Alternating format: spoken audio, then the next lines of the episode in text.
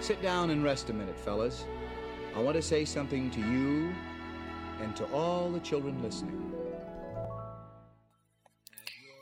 Hello，你好吗？我是 Kate。今天我还要再读一本书，叫《Hello Snowman》。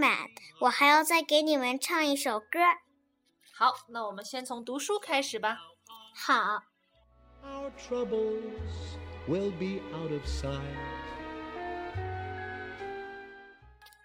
It's snowing. What a perfect day to build a snowman. Let's start by gathering snow. It's time to give our snowman shape. How tall should he be? How round? Let's put on button eyes, a carrot nose, and a colorful scarf. Some something is still missing. He needs a top hat. Still something is missing. The snowman looked lonely, so he made a whole snow family. A whole snow family. Yay!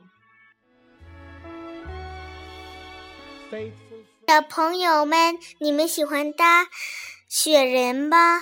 我现在要给你们唱一个雪人歌，叫《Funny Little Snowman》。Funny little snowman, round and fat, with his eyes of coal and a snow pipe hat.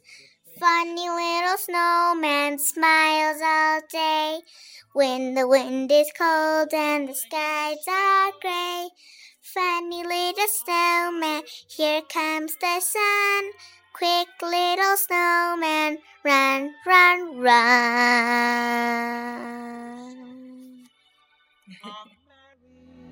little Christmas now.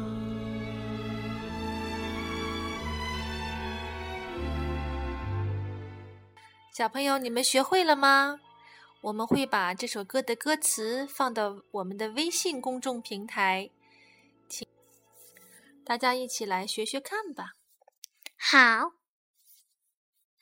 小朋友，下次再见，See you，bye。